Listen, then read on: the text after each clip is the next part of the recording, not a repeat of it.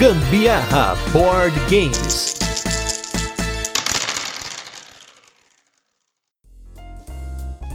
Bem-vindos à Escola de Magia. Aqui quem vos fala é a feiticeira Carol Guzmão. Bibi de Bob de Bu, aqui é o Gustavo Lopes e você vai ouvir mais um episódio do Gambiarra Board Games, um podcast pertencente ao feed do Papo de Louco sobre jogos de tabuleiro modernos. E se você está ouvindo o Gambiarra Board Games e não conhece os podcasts do Papo de Louco ou não quer perder os nossos episódios, acessa aí www.papodelouco.com sem o BR ou segue a gente no Facebook Papo de Louco Oficial, no Twitter Papo de Louco Underline e no Instagram Papo de Louco Podcast. Além disso, no Instagram do Gambiarra Board Games, você vai poder conferir as fotos dos jogos que a gente comenta aqui, os unboxings, curiosidades, dicas e saber em quais jogos que a gente gastou todo o nosso salarinho.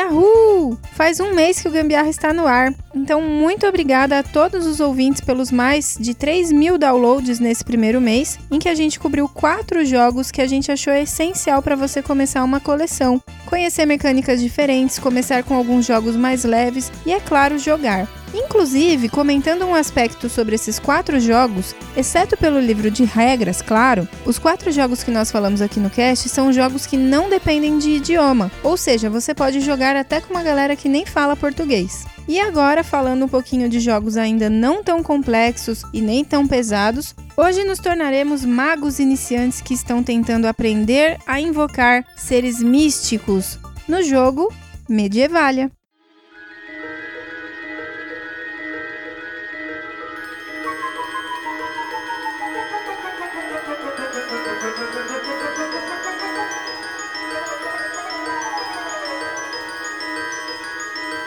Medievalia foi lançado pela AC Studios, é um jogo de 2 a 6 jogadores e que, com o setup mais a partida, a duração é de uma média de 40 minutos. Isso se você estiver jogando certo, né? Porque no começo a gente estava jogando com uma regrinha meio torta e o jogo durou muito menos do que isso. Mas daqui a pouquinho a gente fala sobre esse erro.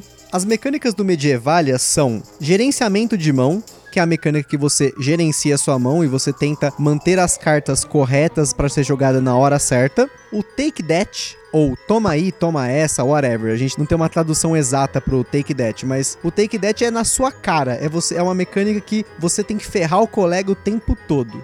E o Trick Taking, principal mecânica do, do Medievalia, que é Pra quem já, já conhece Uno, já jogou Uno, sabe como funciona. O que, que é o truque? O truque é aquilo que tá na, na mesa naquele momento para você jogar. No Uno, por exemplo, quando você, um jogador joga uma carta 4 verde ou 7 amarelo, o amarelo e o 7 ou o 4 e o verde é o truque da vez.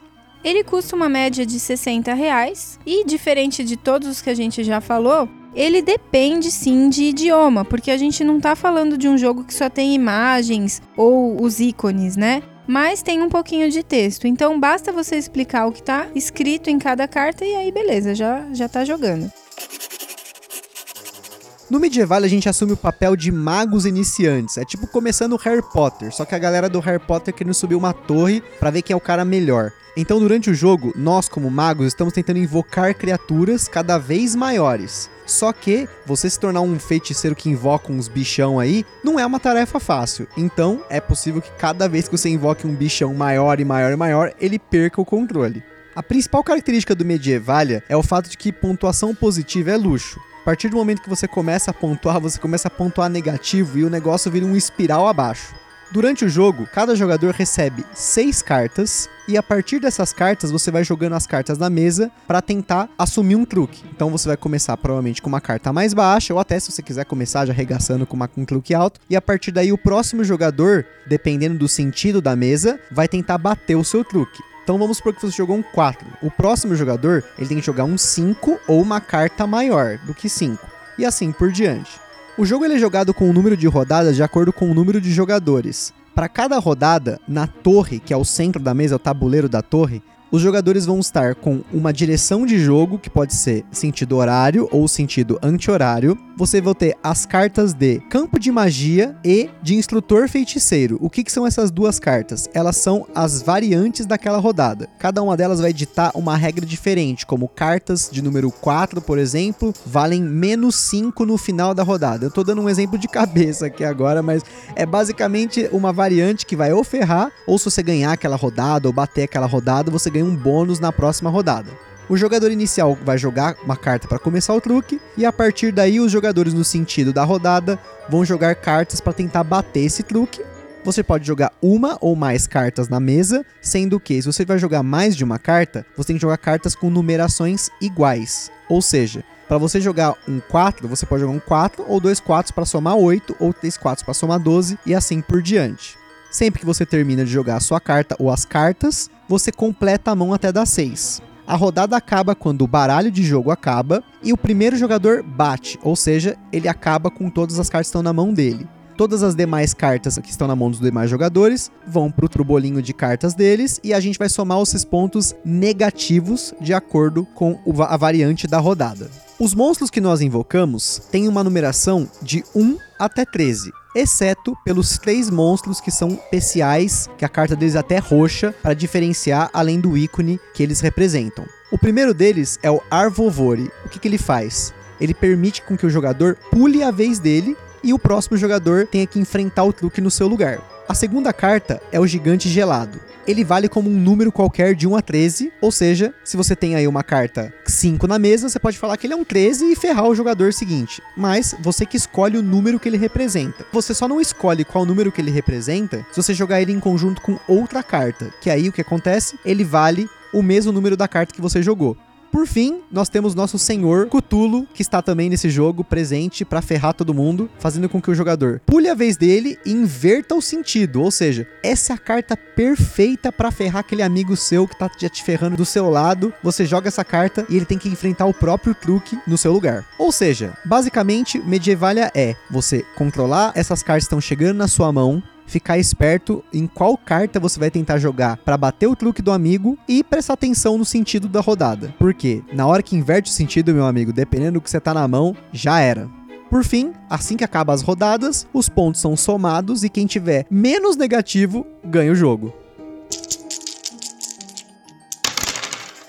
Você tem sempre que acabar com o baralho em cada rodada, o tempo de jogo não costuma variar. Até porque basta você olhar o truque da vez, escolher a carta ou as cartas que você vai jogar, ou pegar um monte, joga uma carta, acabou. Simples. Ou seja, se você tem meia hora, 40 minutos para perder, é só colocar o tabuleiro da torre, fazer um setup e começar a jogar. Inclusive, se você costuma levar, por exemplo, marmita pro trabalho, tem uma galera que gosta de jogar com você, dá tempo até talvez de, de jogar na hora do almoço enquanto tá comendo. O Medievalia não ocupa muita mesa, mas não dá para jogar sem ter um espacinho para colocar as cartas de truque e o tabuleiro da torre. Não, e outra, né? Jogos de trick taking, jogos de truque, no caso, geralmente tem a rejogabilidade muito alta. E no caso do Medievalia, como nós temos as cartas de campo de magia e as cartas de instrutores de magia que mudam a regra toda jogada, o número de combinações e variações do jogo é muito grande. Então, você pode deixar esse jogo na sua mesa no trabalho e na hora do almoço jogar uma partida, na semana seguinte jogar de novo. Você sempre vai ter uma variante, porque o jogo nunca vai ser o mesmo. E por falar em jogar na mesa do trabalho, na mesa do almoço, as cartas do Medieval, elas têm uma qualidade muito boa, mas com certeza a gente recomenda você eslivar o jogo. A impressão do verso é um verso azulado, ele desgasta fácil, porque você tá sempre manipulando as cartas, embaralhando, jogando na mesa, que são no caso as cartas de invocação, né? Então, se você tem que colocar um sleevezinho tamanho padrão, já fica sossegado. As cartas de campo, de magia e instrutor de magia, talvez você nem precise levar, porque como elas não são manipuladas com frequência, ou seja, você escolhe as cartas da, da jogada, coloca na mesa e a cada rodada você, você vira uma para colocar na mesa para ser o truque da vez, né, ou no caso a variante da vez. Então, elas não são embaralhadas com frequência, elas não ficam arrastando na mesa, até porque elas ficam em cima do tabuleiro da torre. Então a gente não, não acha que você precisa eslivar, mas as cartas de invocação dos bichos mesmo, pode eslivar, que é certeza que se você começar a embaralhar esse jogo várias vezes, a impressão da, do verso vai acabar saindo. E falando sobre os bichos, né? A temática do jogo, apesar de jogos de truques dificilmente serem influenciados pela temática do jogo, no Medievalia, com essa coisa da pontuação negativa, dos bichos que você tá invocando, a influência que esses bichos têm na mesa, dá um gostinho do tema de você ser um mago iniciante, né? Você ser um, um Harry Potter da vida fazendo cagada em Hogwarts, né?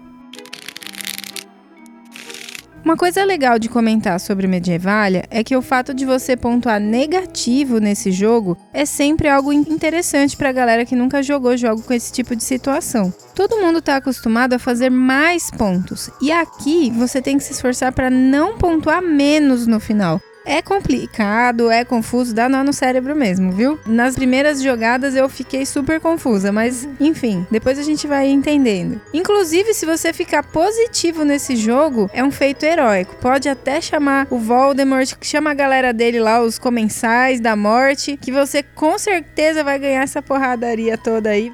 Estrategicamente falando, vale a pena lembrar que você não necessariamente precisa jogar na sua jogada uma carta.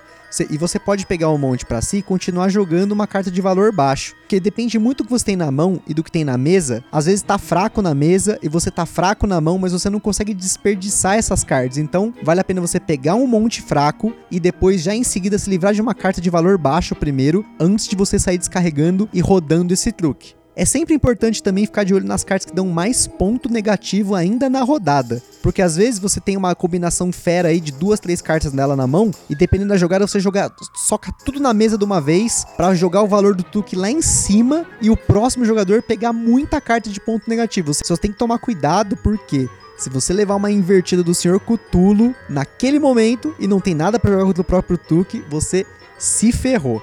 E uma curiosidade aí para vocês, se você estiver procurando pelo Medievalia no Board Game Geek, que é o maior portal sobre jogos de tabuleiro no mundo, não confunda esse Medievalia com um outro jogo que também tem o mesmo nome, que foi lançado em 2007, que não tem nada a ver com ele. O Medievalia da Ace Studios foi lançado em 2017. Inclusive teve um box da Ace Studios muito da hora que vinha três jogos: o Sapotagem, o Encantados que a gente tem aqui já jogou pra caramba e o Medieval, mas acho que esse box nem tá mais tão fácil aí para comprar, né? Acho então, se você achar, pode levar que geralmente tá os três jogos num valor legal, que é sucesso. Sabe quando a gente fica falando aqui sempre sobre procurar saber do, do jogo, né? Em outras mídias, enfim. Pra gente, principalmente em relação a essa questão do, do foi muito importante. Porque no comecinho, quando a gente jogou pelas primeiras vezes, a gente leu as regras no, no manual, meio que na pressa tal. E aí a gente acabou jogando errado por várias vezes até a gente perceber que tava jogando errado, sabe como foi? Num vídeo no canal do Coelho, o Siga Coelho, foi quando a gente entendeu realmente como que as nossas partidas estavam indo meio que tortas. E aí por isso que tava sendo muito rápido. O jogo que deveria ter uma duração de mais ou menos 30, 40 minutos, durava o quê? 15? Mais ou menos isso, Pode né? Crer. E aí a gente acabava no final, puxa vida, né? Foi um jogo rápido e tal. E até desmerecia um pouquinho do jogo. Mas no fim, o erro que, que realmente estava fazendo toda essa confusão na nossa cabeça. Pra vocês terem uma noção, a gente tava jogando tudo, tipo, no começo do jogo você compra seis cartas, e depois, assim que você joga uma ou mais cartas, você completa a mão. A gente não completava a mão, então a galera batia em tipo, circulava um, dois, três, bati. Um, dois, três, bati. Tipo, era muito rápido, né? Por isso que assim, sempre que você vai for comprar um jogo, ou se você tá afim de jogar um jogo, assiste algum vídeo, dá uma olhada no jogo numa luderia para você ter uma noção e não perder tempo na hora de jogar. Por isso que esses conteúdos que aqui a gente tá fazendo aqui, a nossa humilde e sincera opinião, mas também dessa galera no YouTube, o Coelho, o, o Fabrício do Aftermatch, a galera lá do The Dice Tower lá, que dos Estados Unidos, que tem um vídeo a cada 5 minutos que eles postam, meu, a gente não consegue nem acompanhar os vídeos dos caras. É importante você assistir para você entender as regras sendo explicadas por uma outra pessoa. Às vezes eles mesmos vão explicar errado, mas às vezes eles colocam uma errata e, uma, alguma nota durante o vídeo. Então é importante você ter essa clareza das regras antes de começar a jogar. Porque depois, meu filho, depois não adianta falar, ah, mas essas partidas não valeram, porque nem que já ganhou, vai falar que ganhou, quem não ganhou, se ferrou, né? Muito bem, então a gente fica por aqui com mais um episódio do Gambiarra Board Games. Dá uma passada lá no site do Papo de Louco, confere os links da página do cast, além das fotos do jogo no Instagram. Se você jogou ou até comprou algum dos jogos que a gente já falou por aqui no podcast, não esquece de falar pra gente mandando uma mensagem ou um e-mail pra gente ali no contato arroba papodelouco.com. Além disso, você pode sugerir algum jogo pra gente conferir, ou se você for de alguma loja, editora ou tem alguma coisa relacionada a jogo de tabuleiro, conversa com a gente, vamos se comunicar tá bom? Compartilhe o podcast com a galera lá no Facebook, no WhatsApp. E é isso aí. Eu espero que vocês tenham curtido e um beijinho para vocês. Aquele abraço e fui!